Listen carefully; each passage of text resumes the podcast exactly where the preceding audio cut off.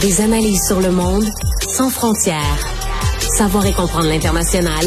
Guillaume Lavoie.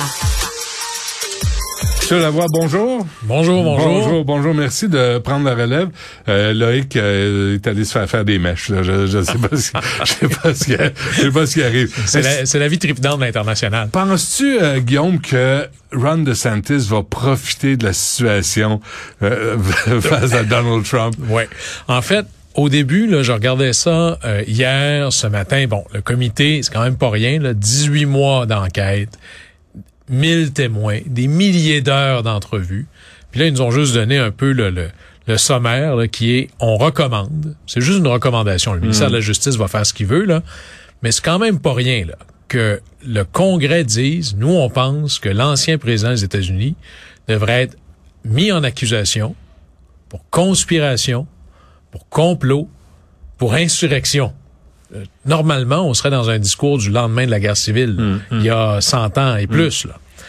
Et là, je me disais, comment ça se fait qu'on n'entend pas euh, Mitt Romney ou tous ceux qui voudraient être candidats républicains, là, non, de Santis.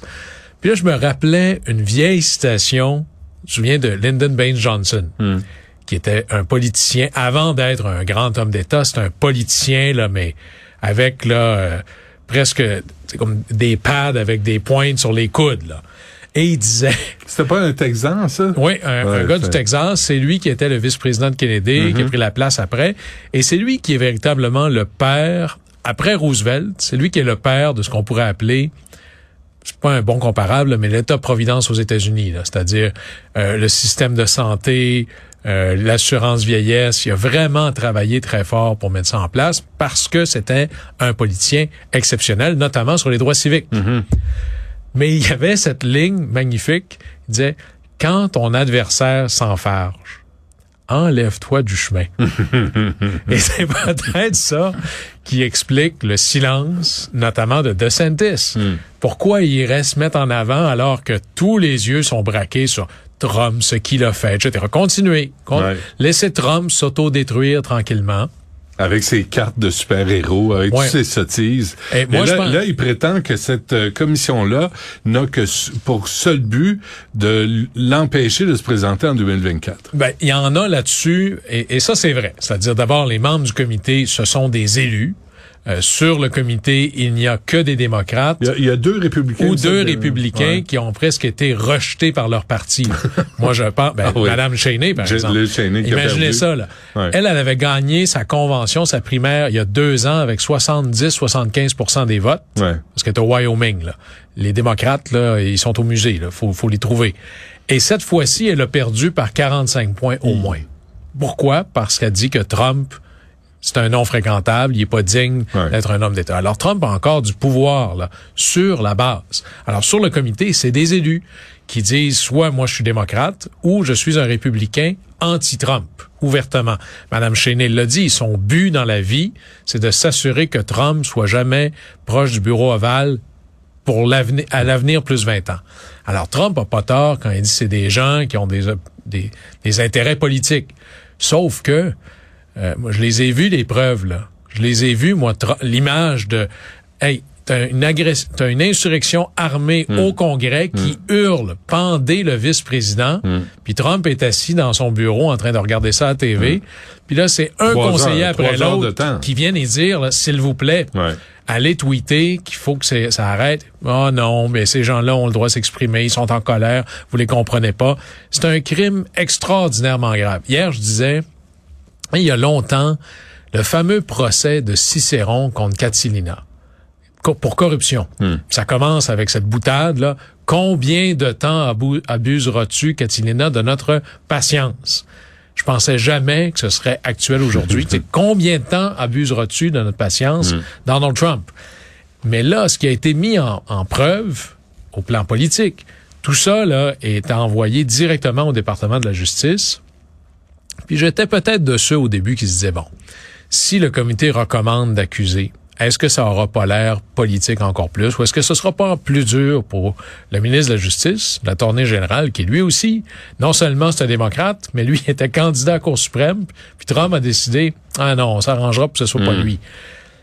Alors, on est mieux de pas faire de recommandations, mais tout ça, c'est du court terme. Pourquoi est-ce qu'on se souvient de la guerre civile? C'est parce qu'il y a des actes qui ont été posés pour l'histoire avec un grand H. Mais là, ça prend des gestes comme ça. Alors, le ministère de la Justice, lui, va recevoir tout ça. Mais là, ceux qui veulent, euh, comme, on va régler ça avant Noël, oubliez ça. Là. Écoutez, le comité du 6 janvier, maintenant, ça a pris 18 mois. Imaginez ça. Là, au, département de la justice, ils vont recevoir les preuves. Ils ont déjà commencé, semble-t-il, à regarder ça un peu. Mais là, avant qu'ils décident de porter, faut qu'ils montent le cas. Après ça, faut qu'ils déposent des accusations. Après ça, il faudrait qu'ils trouvent un jury. Est-ce qu'il y a 12 Américains qui ont jamais entendu parler de ce cas-là? Dans le Wyoming, quelque part. Là, ouais. euh, ou sinon, après ça, le temps du procès. Mais c'est parfait, là, parce que pendant ce temps-là, Trump peut pas se présenter. D'ailleurs, moi, je, il commence à avoir quelque chose de particulier. là.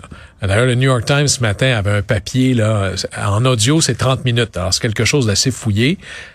Trump, il a l'air de se promener dans sa maison là, en ruant dans les brancards en disant comment ça se fait qu'il n'y a pas une horde de journalistes à ma porte. Puis oui, mon avion, son avion est au garage en plus. Ah, c'est ça qui est très drôle. Et Il a pas blâmé euh, Mélania aussi?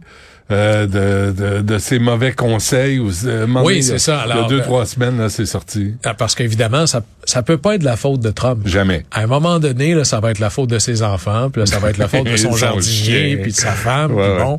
Mais lui, il peut blâmer sa femme. Il est rendu à sa troisième, là. Ah fait ouais. qu'il y a de la place pour le C'est blâme. pas elle, un autre. là. Exactement, mais ça va, ça va être très long. Mais Trump, depuis qu'il a annoncé dans ce qui avait l'air d'un gymnase à moitié rempli qui se présentait de nouveau, Ouais, euh, on l'a pas vu nulle part. Là. ouais. Ça manquait d'enthousiasme, hein, cette annonce-là? Même chez raté, lui, raté, chez raté. les gens qui étaient là, Ouais. euh, il est pas en train là, de parcourir le pays. Là. Hmm. Alors de plus en plus, moi je pense qu'il il se cherche, il cherche.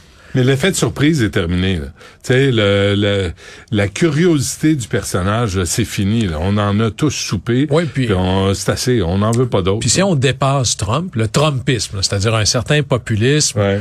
Euh, avec des assises idéologiques claires, là, Mm. qui viennent pas de lui, mais de Steve Bannon. On peut résumer la vision fondamentale de l'écosystème politique qui a embauché Trump, c'est-à-dire, toi, tu sais rien, mais mets-toi en avant, Mm. c'est une politique euh, internationale isolationniste. hein, L'Amérique d'abord. Une politique économique qui est, nous allons investir dans nos organisations. En fait, c'est du populisme économique. Et troisièmement, ça, ça fait peur, c'est la déconstruction de l'État administratif. Au ministère de l'Environnement, pendant que Trump était là, là c'était génial pour polluer, là. Parce qu'un ministère de l'Environnement, pas d'inspecteur. Mm-hmm. Fait que systématiquement enlever des moyens à l'État de faire son travail. Alors, il n'a pas aboli le ministère de l'Environnement. Il a juste enlevé, je sais plus combien de milliers d'inspecteurs. Ouais. Ou il les a pas complètement. Reagan avait fait un peu la même chose. là. En arrivant, là, il avait coupé des pro- euh, programmes sociaux, comme Thatcher. Il avait coupé des programmes sociaux. Il était, tu sais, il arrivait puis il se présentait comme le grand libérateur, puis il mettait fin aux, aux vérifications de toutes sortes. Puis finalement, euh, il, a, il a coupé dans les services sociaux. Il y avait un agenda, mais qui était un agenda qui n'était pas rempli de il y a l'État profond, il y a une conspiration étatique Hmm. Non, contre c'est vous. Parce que sinon, on pourrait se dire, revenons au Québec, on n'est vraiment pas dans ce domaine-là, là. Euh, c'est pas vrai que des programmes qu'on a pensés il y a 30 ans sont nécessairement nécessaires, sont encore, Encore pertinents aujourd'hui, pertinents ouais, aujourd'hui. ça. Ça veut pas dire Ouais. faut plus y en ait. Fait que ça veut dire Mm, peut-être que le, le cas des taxis, c'est un beau cas, là. Ou même le code de sécurité routière, avant, voici un exemple. Quand on a inventé les téléportatives dans les années 80, il y avait des brillants qui écoutaient ça dans leur char. Ben oui. Là, on s'est dit, on va faire une loi qui dit, pas le droit d'éc- t'as le droit d'avoir un écran dans ta voiture, mais pas si le chauffeur peut le voir. Ça, ça fait bien plate avec l'arrivée des GPS. Ben là, il a fallu. C'est ça la job du gouvernement. Ouais. Sortir les lois puis les dépoussiérer. Mais là, Trump devient de plus en plus endommagé. Il est plus possible pour lui de parler sans que des gens disent non, là, il y a un danger dans la demeure. Mais il y a encore. Prenons l'élection de mi-mandat, là.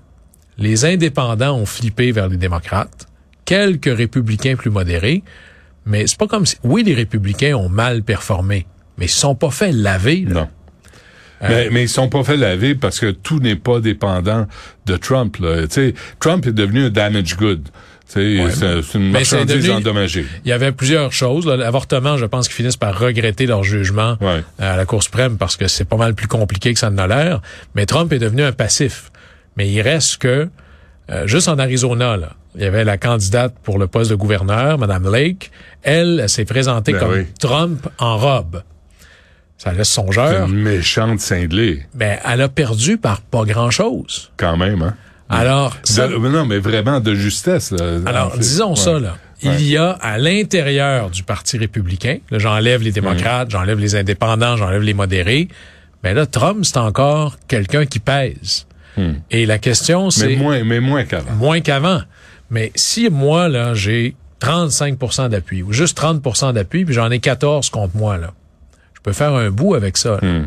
Alors ça, ça va être la grande question. Puis fondamentalement, il va-tu se présenter indépendant? C'est ça qui fait peur à tout le monde. Ouais, puis créer son propre parti, Oui. puis faire mal aux Ben, ça fait peur à tout le monde. Ça fait pas vraiment peur aux démocrates. là. Mais là, mais là, tu sais, ce qu'on s'est pas dit, Guillaume, non plus, là, c'est qu'il y a quoi, 74 ans? 60, Ouais. tu sais, je veux dire, Mais là, comparé à Biden, il est encore Ah, c'est une jeunesse, c'est une recrue. Mais il est en grande forme. Ouais, ouais, ben, En bas, de, en bas de- des- des épaules. Là. ouais, ouais, encore faut-il voir ça. Euh, parce qu'il triche au golf, il triche à tout, hein.